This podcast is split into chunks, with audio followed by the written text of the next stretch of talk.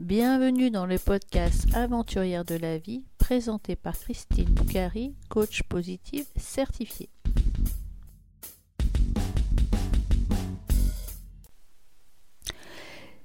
Dans l'épisode numéro 11, je reçois Chantal Poulain. Chantal a fait des études de droit.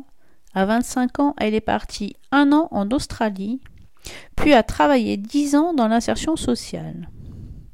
Suite à un licenciement économique, elle s'est reconvertie dans la voie artistique. Chantal est clown. Bonjour Chantal, comment vas-tu? Super, euh, je te remercie. Bonjour Christine. Peux-tu te présenter s'il te plaît? Qu'est-ce que tu as fait comme étude et quel est ton parcours aujourd'hui? Ok, alors euh, moi j'ai j'ai fait comme des études, euh, j'ai fait du droit. Ouais, c'est voilà, rester bien dans le droit chemin. J'ai fait du droit et en, en maîtrise, je suis partie faire une, euh, année en Erasmus en Italie, à Padova. Et après, j'ai fait un DSS, un master en droit et ressources humaines où là j'étais à Toulouse et je suis repartie euh, faire un deuxième Erasmus. Voilà, j'ai repiqué mon Erasmus de nouveau en Italie, mais cette fois-ci à, Florence. Euh, voilà, j'ai fini, euh, j'ai fini mes études. Après, alors mon parcours, après mes études de droit, je suis partie directement voyager pendant un an. Euh, voilà. Et puis après, je suis revenue.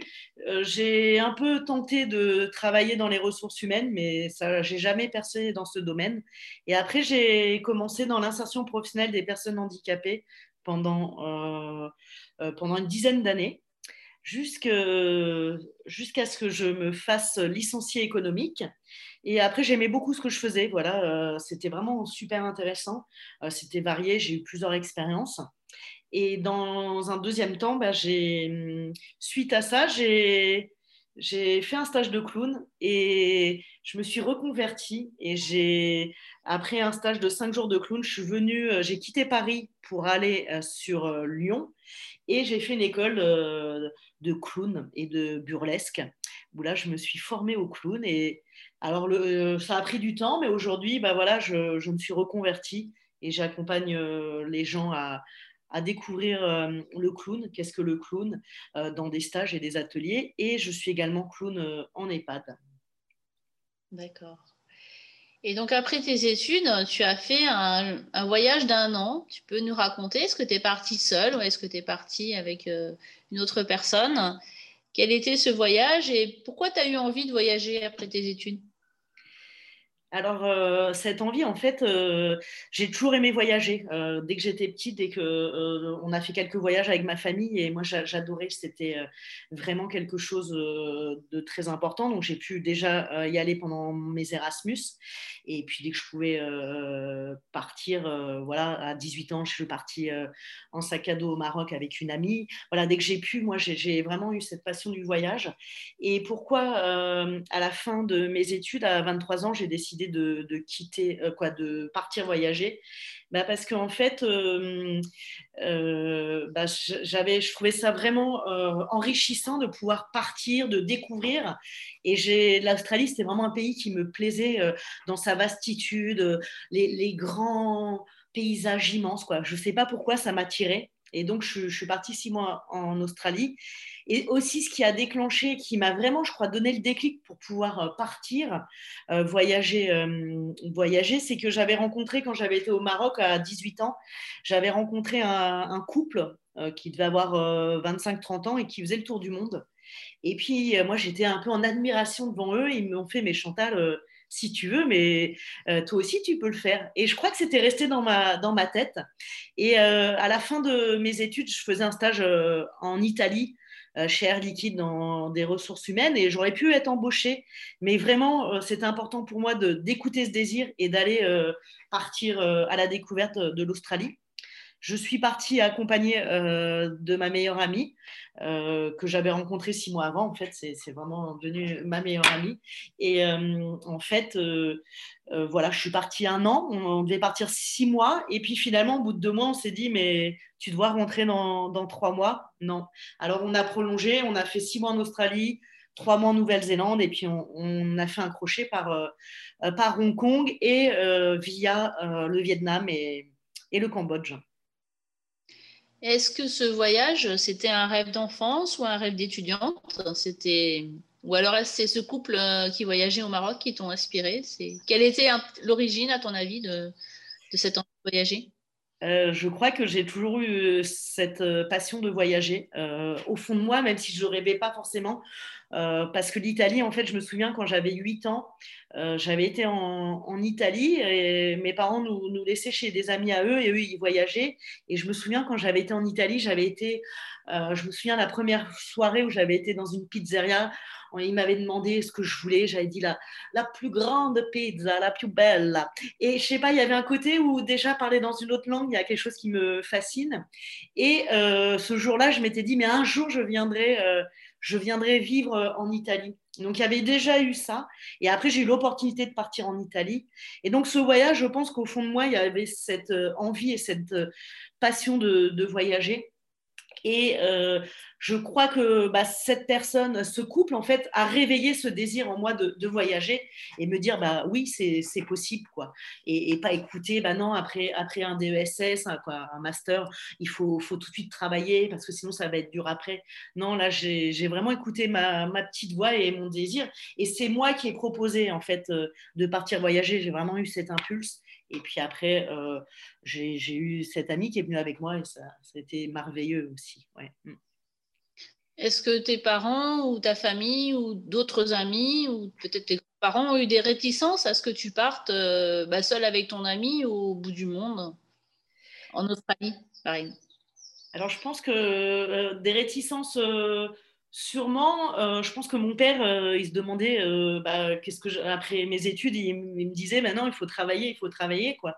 Et je pense que euh, après, de toute façon, j'étais convaincue, donc ils m'ont soutenue dans ce projet. Mais je pense qu'il y a eu quand même quelques réticences de, se dire, mais, mais qu'est-ce qu'elle fait quoi? Euh, C'est pas la voie qu'on doit normalement faire. quoi. Mm, mm. Après, ben voilà, je suis partie, puis ils ont suivi, et, voilà. Mm, et comment financièrement, après des études, on peut partir euh, un an, voyager en Australie, en Nouvelle-Zélande, au Vietnam? Comment ça Ouais, et eh ben, en fait, moi, après mes études, euh, j'ai fait six mois de télémarketing. Euh, voilà, donc à, ce moment-là, j'étais chez mes parents. Donc, j'ai économisé là pendant six mois. Et euh, après, j'avais. et après, en fait, on avait un budget pour cinq mois. Entre le billet et tout. Et en fait, sur place, au bout de deux mois, on s'est dit, ben non, on ne se voit pas euh, rentrer dans, trois mois, c'est impossible. Euh, on, sentait trop qu'on allait être frustré et on voulait découvrir l'Australie, on pouvait euh, découvrir l'Asie du Sud-Est. Et donc là, ce qu'on a fait, comme on n'avait que cinq mois de budget, et qu'on ne voulait pas non plus se priver, parce que l'idée c'était aussi d'en profiter, c'est qu'on a fait du woofing. Alors c'est du wheel worker en organic farm. À l'époque, en Australie, il n'y avait pas le Working euh, Holiday Visa pour euh, les étudiants euh, qui permettent de, travailler. Et si tu travailles là-bas, en fait, bah, c'était illégal, donc tu pouvais te, te, faire expulser. Donc nous, on a trouvé que c'était un bon moyen parce que ça nous permettait vraiment d'être en accord avec nous et d'aller vraiment au cœur d'endroits où on ne serait pas du tout allé. Et ça nous permettait aussi financièrement, bah, tu es nourri, tu es logé, et en même temps, on trouvait, on choisissait des lieux qui était vraiment en accord avec nous. Et donc, euh, des fois, on, allait faire du cheval, on, était chez les gens qui avaient des chevaux, on allait euh, partir à la découverte. Moi, ça m'a permis de, faire du cheval et, voilà. Quoi. Donc, c'était des superbes expériences. Quoi. Et des fois, on se retrouvait vraiment isolé à deux heures de, euh, de toute ville. Quoi. Et ça, c'était des belles expériences. En fait, le woofing, c'est tu travailles en échange, tu es nourri logé, c'est ça? C'est ça. Et puis en fonction des lieux, bah, des fois, euh, ils t'accueillent en fait. Ils disent Oh ben non, là, oui, on va faire un peu de jardin ou ça. Et, mais c'est ça l'idée, c'est de. Euh, euh, alors généralement, c'est 4 heures et puis contre le, la nourriture et, l'hébergement en fait. Et c'est un bon moyen de voir aussi concrètement comment les, les locaux vivent en fait. Mm. Et donc, euh, raconte-nous une expérience, par exemple, euh, d'un de tes woofings. Alors, ouais, alors là, il y, en a, y en a un qui arrive. Euh, je crois que c'est vraiment ma plus belle expérience. donc, c'était à un moment donné où je me retrouvais seule pendant un mois, un mois et demi. ma meilleure amie était restée, elle avait rencontré un, Australien Et donc, elle prolongeait un woofing. Moi, j'avais envie d'aller justement dans cette ferme parce que, qui accueillait des bébés wallabies. C'est des, sortes de kangourous, mais plus petits. Et euh, en fait, quand je suis arrivée dans cette euh, ferme, il n'y avait pas du tout de, de. Elle me disait, bah non, ça dépend, c'est quand, on est dans la route, quand on, découvre des, des, wallabies. Mais là, en ce moment, il n'y a pas. Donc, euh, bah, on faisait beaucoup d'autres choses. Ils avaient des vaches. On était à ce moment-là, il y avait deux Japonais avec moi, il y avait un Écossais. C'était vraiment une, belle aussi expérience entre d'autres internationaux dans cette ferme. Et un jour, euh, voilà, tous les trois jours, elle allait faire des, courses et il fallait toujours quelqu'un qui aille l'aider. Donc moi, je m'étais, cette fois-ci, c'était mon tour. Et euh, donc la, première, le premier, la première ville est à une heure et demie. Et à un moment donné, sur la route, elle s'arrête et il y avait un wallaby qui avait été écrasé par un, par truck, par un, camion. Euh, donc elle me dit, tiens, descends, viens, on va aller voir bah, dans la poche du wallaby. Et là, euh, je me dis, bah, ok, on va voir, mais je ne savais pas du tout à quoi m'attendre. Elle me fait, vas-y, mets tes mains dedans. Donc, il y avait du sang autour et j'ai plongé dedans. Et là, waouh, oh, c'est trop beau. J'ai pu sortir et là, il y avait le bébé Wallaby qui vivait encore. C'était tout chaud. Donc, je l'ai mis. Alors voilà, on, est retourné à la voiture. Je l'ai mis sous mon t-shirt parce qu'il fallait qu'il garde la température ambiante. Et là, il était là. Alors, c'est trop drôle parce qu'on dirait une grosse souris avec une queue, mais très fine, très longue. Non, mais c'est moi, je, trouve ça magnifique en fait. Euh, on pourrait croire que c'est pas beau. Moi, je suis pas. Euh, ça m'attire pas plus que ça. Mais là, c'était juste merveilleux. Et voilà. Et donc, euh, je l'avais avec moi. Puis après, on a été en ville. Elle connaissait quelqu'un justement qui avait du lait spécial. On a trouvé un petit truc un peu qui fait chaud-froid pour euh, réchauffer. Et voilà. Et après, on est retourné à la ferme. Euh, on lui donnait le biberon. Voilà, comme un, comme un bébé, quoi. Et, voilà, moi, je, finissais mon woofing. Je crois qu'il me restait 6-7 euh, jours. Donc voilà, j'étais vraiment. Et, les premières nuits, tu es là, tu te dis, est-ce qu'il est qu'il va survivre? Parce qu'après, il a un temps d'adaptation, le, bébé Wallaby. Et puis, il a survécu. Et puis, quelques mois après, moi, bon, après, je suis partie, j'ai fait ma vie euh, et continué mon voyage. Je l'ai reçu au téléphone. Et alors, je ne sais plus combien de temps après. Mais elle me dit, ça y est, le, bah, le bébé Wallaby n'est plus bébé et il a pu repartir euh, dans la, en pleine nature. Là, il, a refait sa vie. Et je trouve ça beau de, dans l'image, bah, on est là pour accueillir, lui rendre son autonomie. Et puis une fois qu'il est autonome, il, part et il fait sa vie. Et voilà, et c'est vraiment un, merveilleux moment. Donc, tu as été maman de Wallaby pendant euh, ton voyage en Australie. c'est ça, on peut dire ça comme ça. Mais c'est vraiment une expérience qui est qui est ancré en moi et qui, me fait chaud au cœur. Mm. Et comment, après 11 mois, 12 mois, d'un an de voyage, on, rentre euh, en France? Parce qu'on n'a peut-être pas envie de rentrer finalement, je ne sais pas. Bon, alors moi, je suis rentrée, je me suis fait rapatrier parce que j'ai eu un, accident de genou. Donc, euh, à 11 mois et demi, bon, voilà. Donc, euh, mais au bout d'11 mois, à aucun moment donné, je me suis sentie dire, tiens, là, je vais vivre là ou pas. Donc, au, bout de, moi, je suis rentrée au bout d'11 mois et demi, bah, euh, je sentais que c'était mon expérience était finie et que j'ai vraiment vécu à fond tout ce que j'avais à vivre. Et je suis revenue vraiment avec l'idée, bah, voilà, maintenant je vais, je vais euh, entamer une autre, une autre période de ma vie. Euh, en fait, depuis mon Erasmus, mon premier Erasmus, après mon premier Erasmus, je à mon premier Erasmus, je me disais, ah, mais la vie, ça ne pourra jamais être aussi bien que ça, c'était tellement intense. Puis finalement, l'année d'après, j'ai refait un autre Erasmus, j'ai refait d'autres rencontres. Et je, vraiment, ça m'a pris ça m'a permis de comprendre qu'en fait, chaque expérience aux différents âges est aussi belle. Et donc, quand je suis revenue, bah, j'étais prête à finalement vivre ce que j'avais à vivre. Mm.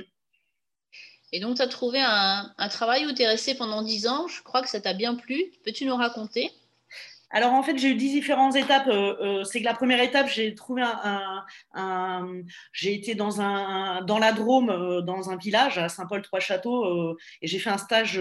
quoi, je, je, travaillais dans les ressources humaines. Et puis voilà. Et puis pour X raisons, ça n'a pas ça pas fonctionné. Donc après, j'ai je suis retournée à Paris. Et là, j'ai trouvé dans l'insertion professionnelle des personnes handicapées où j'ai travaillé une dizaine euh, d'années dans différents domaines. Et notamment, je pense qu'il y en a une où ça m'a vraiment plu parce que je, suis arrivée, j'étais la première salariée. Donc, j'ai travaillé dans une entreprise adaptée. C'est une entreprise qui embauche 80% de personnes handicapées.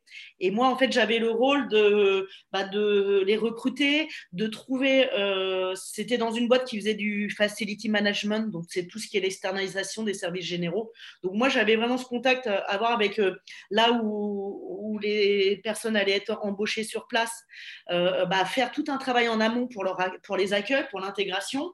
Donc c'était hyper intéressant s'il y avait des aménagements de poste. Après, j'avais le lien avec les, personnes quand elles étaient recrutées. Et voilà, donc, euh, et puis voir, voir leur évolution. Moi, quand je suis arrivée, j'étais la première salariée. Euh, et j'ai vraiment travaillé en, duo avec mon, chef.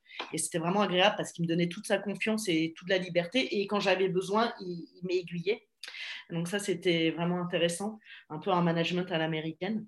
Et donc, à la fin, quand je suis partie, euh, euh, trois ans après, bah, il y avait 30 euh, salariés, oui, 30, 30 embauches.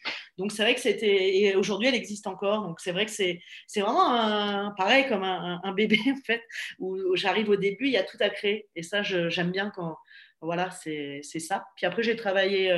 voilà, j'avais travaillé avant dans des pôles des cap emploi, c'est accompagner les personnes handicapées euh, à retrouver un, travail. Donc j'ai aussi la partie entreprise et ça. Et puis après, j'ai fait du conseil en entreprise sur cette thématique de, l'emploi des personnes handicapées. Et c'est la relation humaine ou, qui t'intéresse dans ces types de travail ou qu'est-ce que quelles sont les accroches que tu as avec euh, ce, type d'emploi? Mmh. Alors c'est vrai que moi c'est un peu par hasard parce que euh, quand je suis revenue d'Australie, euh, au départ j'avais fait une formation euh, plutôt droit et ressources humaines et j'avais envie de démarrer. Et puis finalement avec mon stage je me suis aperçue que c'était peut-être pas ça qui me plaisait tant.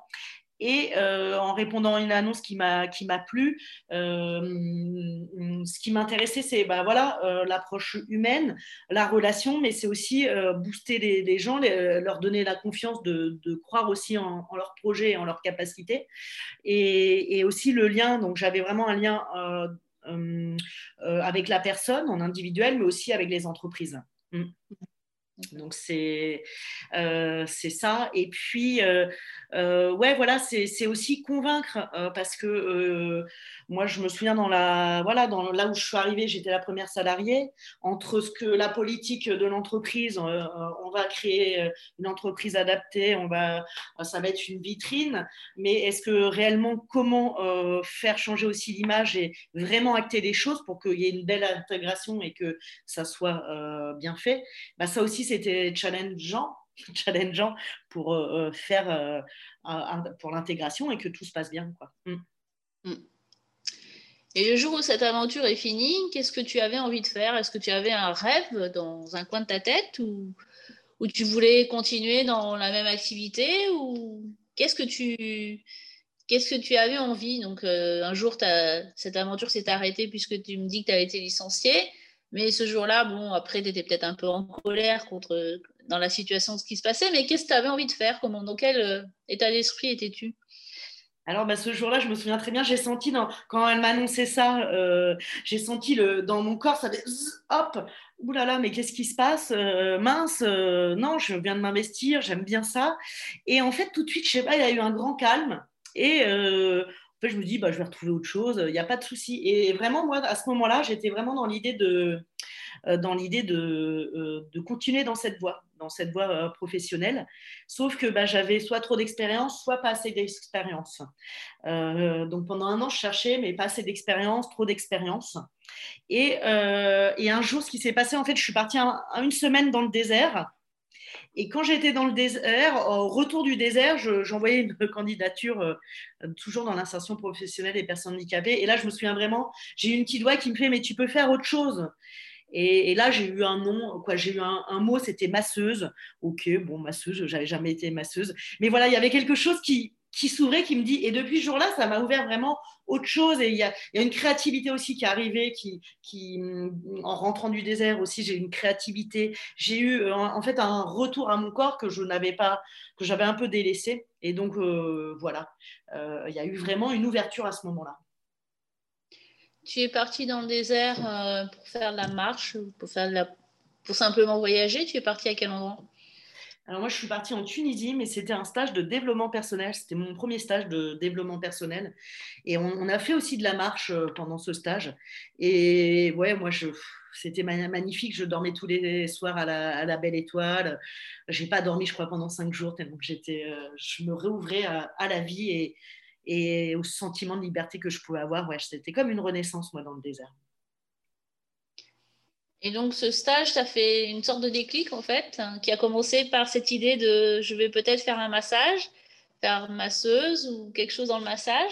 Et euh, raconte-nous alors l'évolution de ton idée alors en fait, euh, bon, j'ai eu ça, mais bon, je, à l'époque, je me disais, bah, qu'est-ce que tu. non, je, suis vraiment ce côté, masseuse, non, j'ai mis de côté. Mais en fait, comment ça s'est fait C'est que parallèlement, bah, suite à ce désert, euh, j'ai commencé à écrire.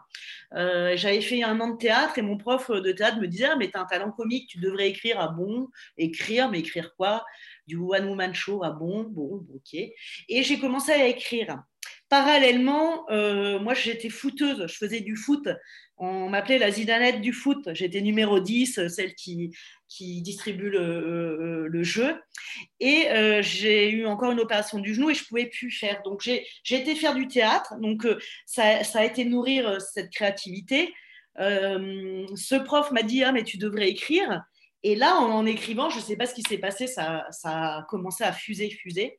Et je, ce qui s'est passé là, c'est que j'ai montré un de mes textes à une femme et elle m'a dit, mais Chantal, euh, va faire un stage de clown. Ah bon, un stage de clown, mais c'est quoi ça? J'en avais aucune idée. Hein. Moi, je me souvenais un peu de Zapata quand j'étais petite, mais c'est tout. Et euh, j'ai fait un stage de cinq jours euh, il y a dix ans, là, à Paris. Et là, ça a été le, le déclic. Tu faisais quelques pas dans, dans, le théâtre. Donc, tu as rencontré cette femme et donc tu es partie faire ce stage de clown. Et alors, qu'est-ce qui t'a dévoilé? Qu'est-ce que, Quelle est la suite de l'aventure?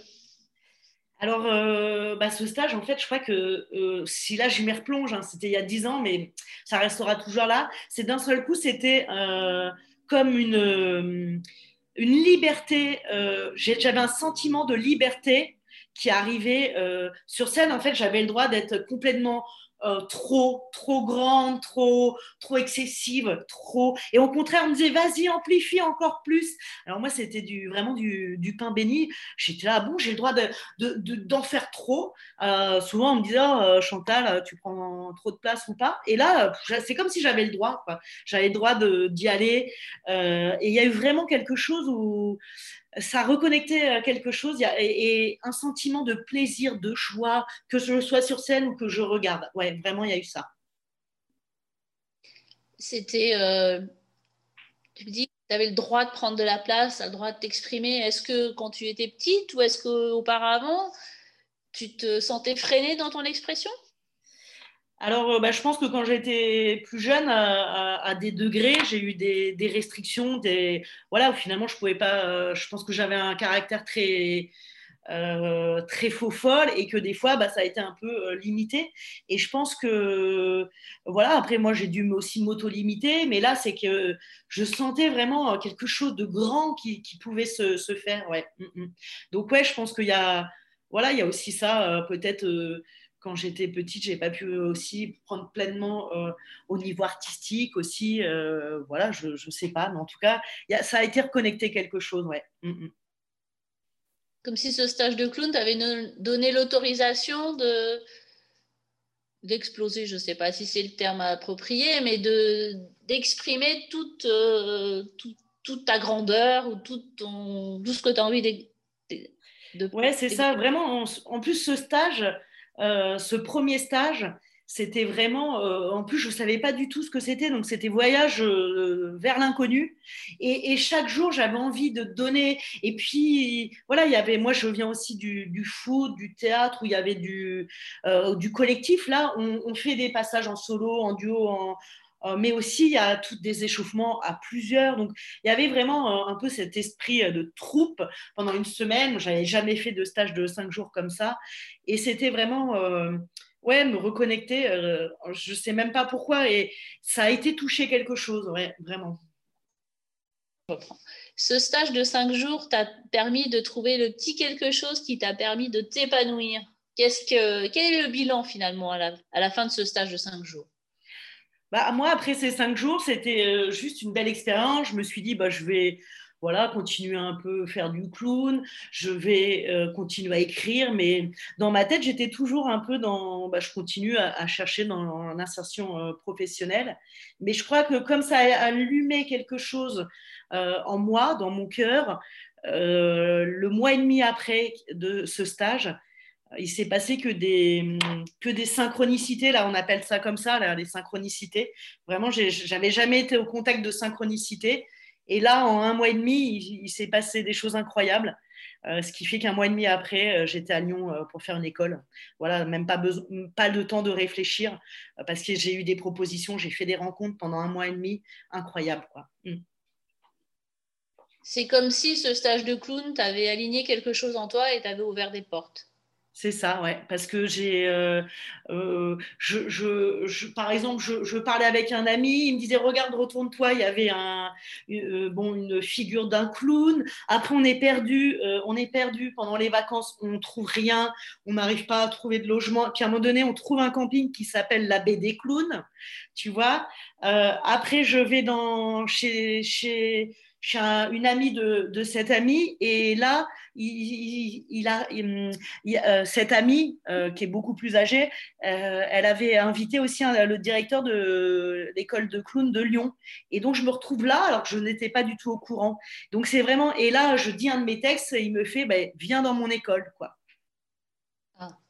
et donc tu es venu dans son école alors j'ai fait oui, oui, oui, tout enthousiasme. Voilà, après j'ai fait mes vacances. Je disais à, des amis, je voyais, ah, je pars faire une école de clown, mais sans trop réaliser. Puis euh, fin août, je suis rentrée chez moi.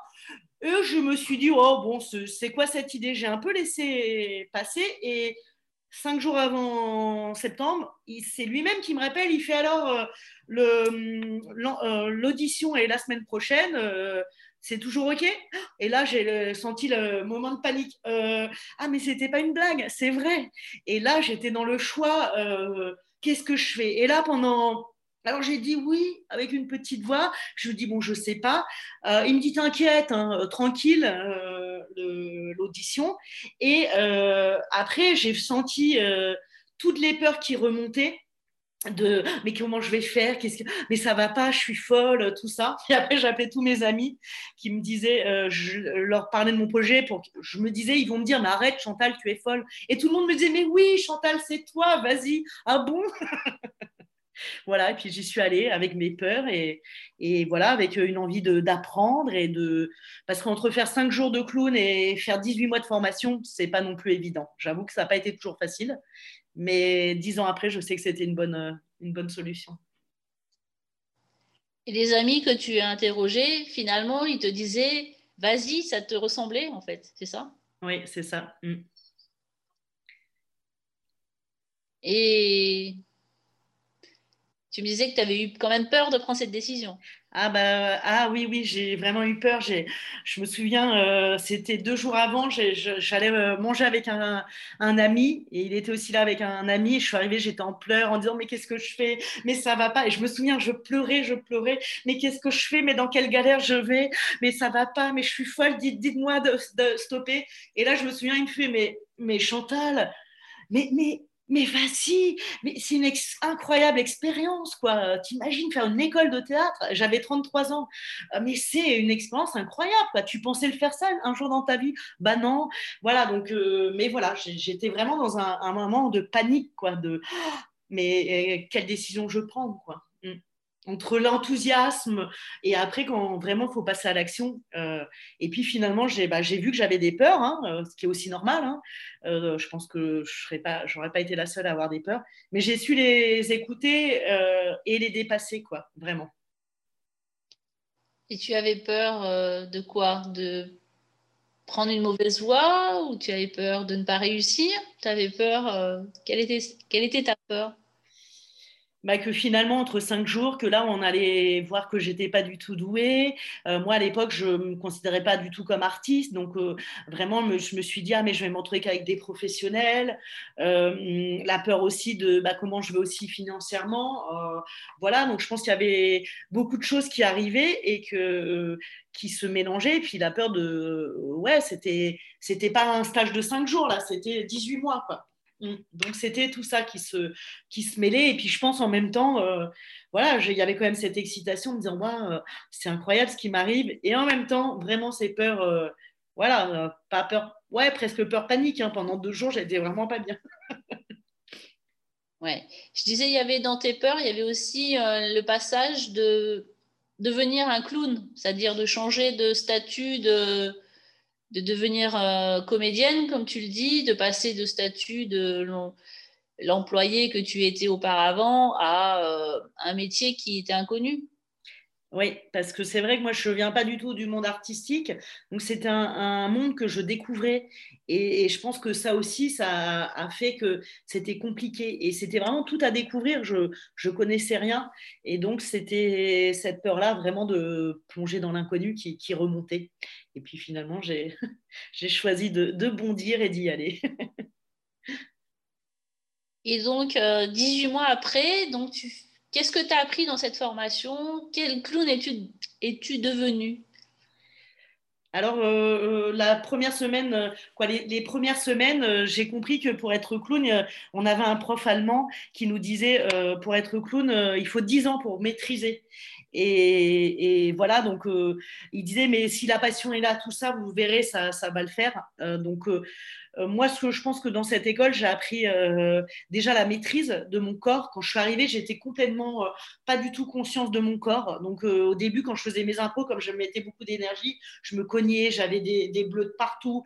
Donc, vraiment, ça a été dans cette école réapprendre bah, à, conscientiser son corps, à, voilà, à une physicalité corporelle aussi on a eu beaucoup de travail aussi sur le burlesque. Euh, aussi, c'est quoi créer? Comment je crée un, spectacle? Quelles sont les étapes? Donc ça, c'est des choses. Et voilà, j'ai eu euh, l'écoute aussi, l'écoute de mon corps, l'écoute de mon partenaire.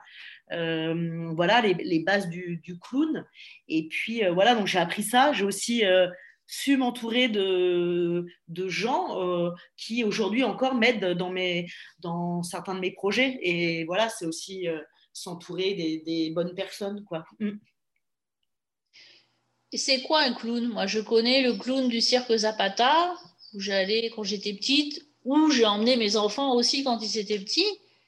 Mais est-ce que c'est le même clown que le clown du cirque Zapata, le monsieur 50, je ne sais pas combien d'années, un peu bêta ou avec un chapeau et un, un nez rouge?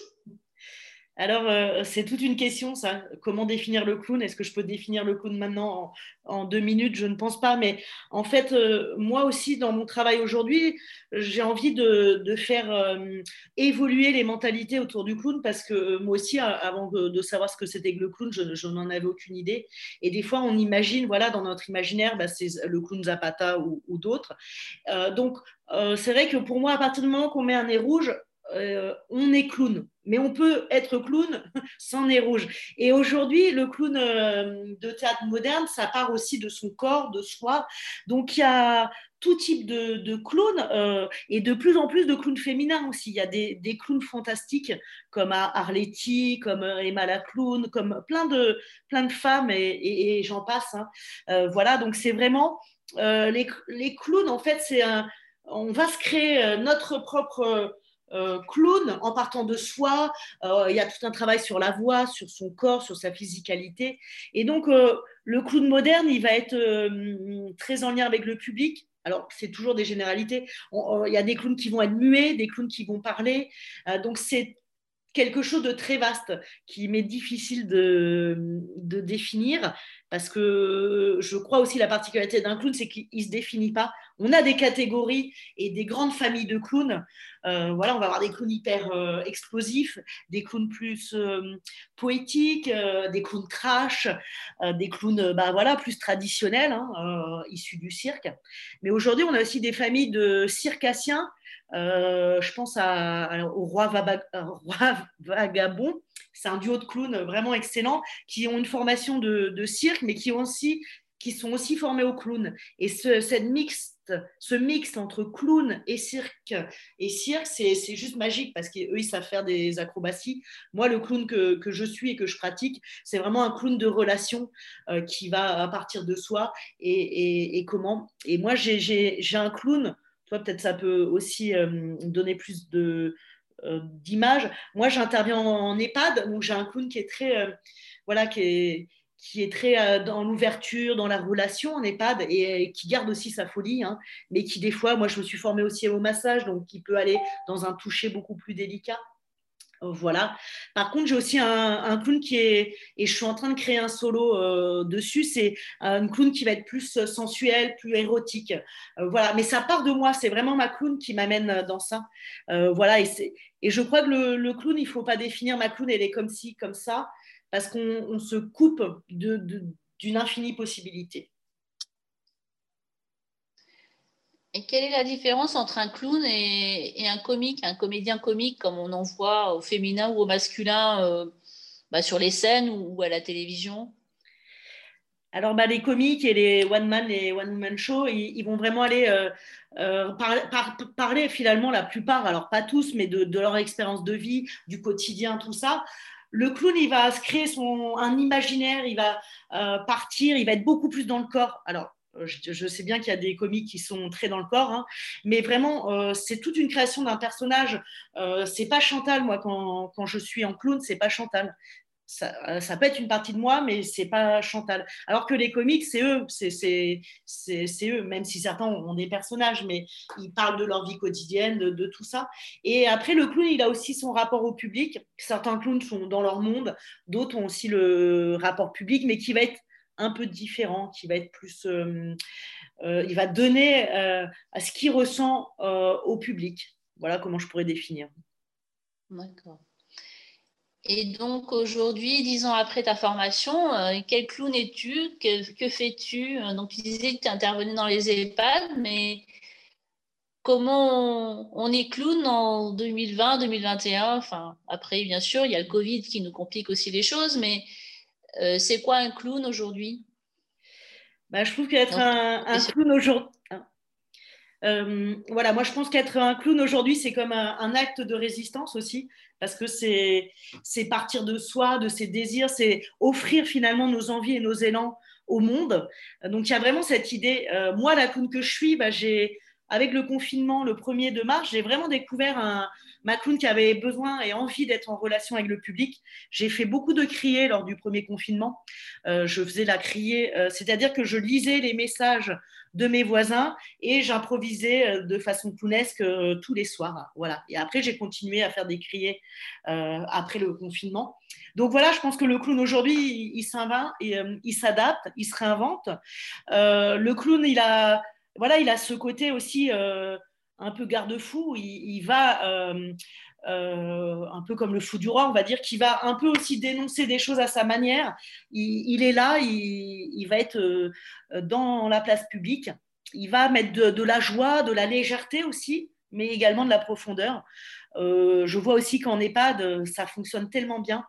là, je, lance aussi une formation pour former des clowns, pour qu'il y ait cette qualité de présence pour intervenir en EHPAD. Donc, je trouve que le clown d'aujourd'hui, il, est vraiment primordial. Je vois en EHPAD ces derniers temps, dès qu'on arrive, les personnes âgées sont tellement ravies. Et il y a juste à être là, quoi, pas juste.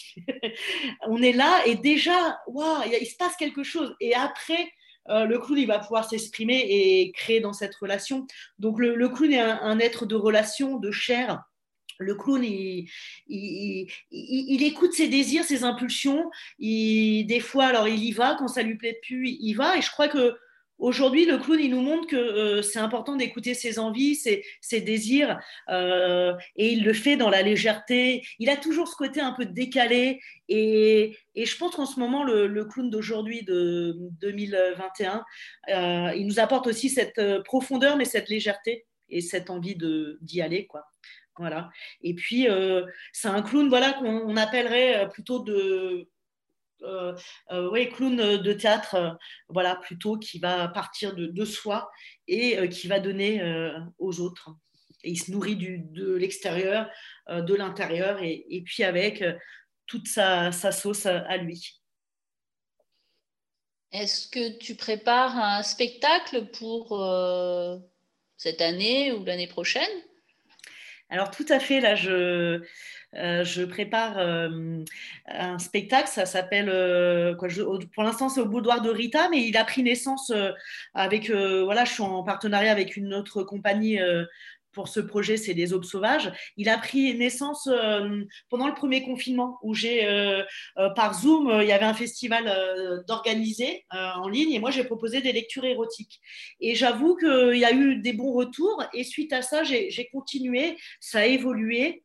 Et là, en novembre, j'ai redonné un coup de, pour aller plus dans ce projet. Et, et là, vraiment, euh, le spectacle est en train d'évoluer et bah, la semaine dernière, je travaillais dessus. Euh, c'est un spectacle où voilà, ma va venir euh, en tant que conférencière, venir vous parler de c'est quoi l'érotisme et en quoi c'est si primordial aujourd'hui.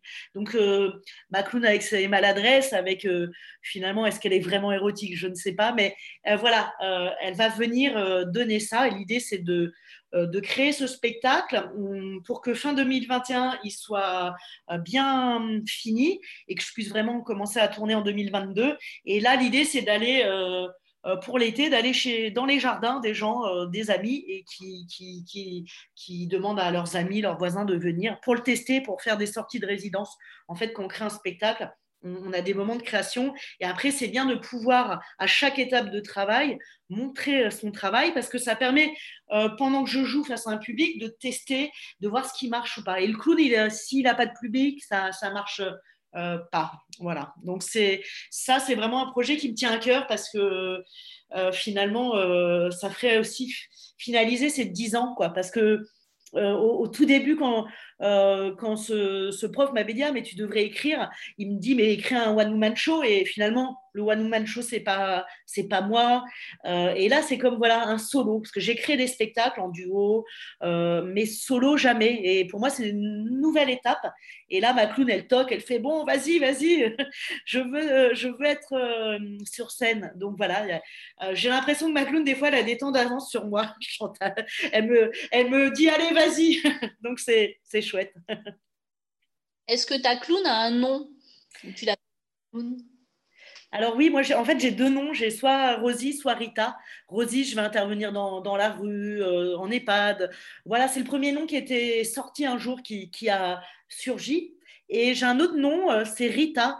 Euh, Rita, alors euh, ça va être ma clown beaucoup plus sensuelle, beaucoup plus diva, beaucoup plus euh, ah ya, oh, ya. voilà quelque chose de plus ah voilà.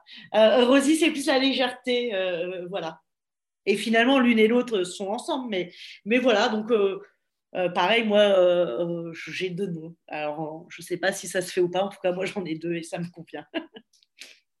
et Rita, ça sera peut-être celle pour ton spectacle qui sortira cet été et cet automne. Ah oui, tout à fait. Rita, c'est la clown de mon spectacle, ça c'est sûr. Rita, tu la sens Tu l'entends? Et Rosie, c'est plus euh, la clown pour les spectacles de personnes âgées. C'est pas tout à fait la même euh, clown. Euh, oui, c'est vraiment plus pour les personnes âgées. Et en même temps, ma clown Rita, elle s'invite souvent avec les personnes âgées parce qu'ils ont des désirs hein, comme chacun, chacune. Et il y a beaucoup de coquinerie, de sensualité aussi en EHPAD. Donc, même si je m'appelle Rosie ou, Rita, finalement, peu importe, en fonction de, des personnes en face de moi, bah, elle va ressortir, elle va ressurgir. Parce que ça, ça fait partie de moi, en fait. C'est pas, tiens, j'ai envie d'être sensuelle, érotique. C'est moi euh, qui, qui, donne ça. Mm. D'accord. Bon, ben, J'espère que tu iras sur euh, les endroits où on sera pour te voir. Rita Rosy, je ne sais pas, ou Chantal en tout cas Ouais, eh ben oui, euh, avec plaisir. Hein, euh, je, je, je, vais, euh, je vous tiendrai au courant, ouais, avec plaisir, ouais. Mm, mm. Et pour conclure, alors, en cette année 2021 un petit peu compliquée, qu'est-ce que tu pourrais apporter à nos auditeurs et nos auditrices comme parole sais pas, positive ou pas, pour quel est ton message? Eh bien, moi, je crois qu'en cette année, plus que jamais, euh, alors c'est Chantal, euh, mais aussi ma, hein, qui, parle, on va dire, c'est Chantal, mais ce que je vois, c'est que euh, vraiment être connecté plus que jamais à, nos envies, nos désirs, et malgré le contexte qui n'est certes pas facile, mais croire toujours en, ses rêves et y aller pas à pas. Et, voilà, moi, je sais que j'ai eu des périodes là difficiles entre novembre et, janvier, euh, où aussi cette période d'introspection, finalement, bah, c'est pas toujours évident. moi, ça m'a permis de voir aussi qu'est-ce qui va pas dans ma vie. Mais ce que je m'aperçois, c'est que le clown et, tout ce que je mets en place, c'est vraiment quelque chose qui me nourrit et qui me permet justement, quand il y a des, des difficultés et des crises telles qu'aujourd'hui, de les dépasser pas à pas. Alors oui, il y a des moments où c'est plus dur, mais vraiment, moi j'ai envie de vous dire, euh, euh, voilà, euh, allez-y, allez écouter vos rêves, allez-y, reconnectez-vous à, la, à, la, puissance, à la joie de votre corps, dansez, dansez vos envies. Merci Chantal. On, souhaite, on, souhaite, te voir, Rosie Rita, je ne sais pas, sur scène prochainement, tu nous communiqueras euh, les dates, euh, je ne sais pas, à Lyon, à Paris ou je ne sais où, qu'on puisse euh, aller voir ton spectacle et t'applaudir. Eh bien, avec grand plaisir, je, communiquerai. Mais moi, ma, ma elle a déjà envie d'aller au Canada, au Québec. Elle veut voyager. Hein. donc, elle, sera à Lyon, elle sera dans la région lyonnaise. Et puis là où, j'aurai des opportunités. parce que, voilà, je pense que ça, va être. C'est pas je pense, ça sera. En tout cas, je vais tout faire pour que ça soit un, un spectacle de légèreté et de profondeur. nous reconnecter à nos désirs et à notre érotisme. Merci Chantal. Bonne soirée à toi. Te remercie Christine. Au revoir.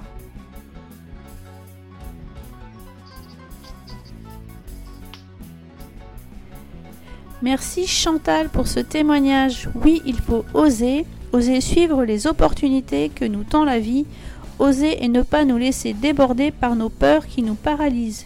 Il faut oser sortir de notre zone de confort. Chantal, nous souhaitons te voir bientôt sur les planches d'un théâtre.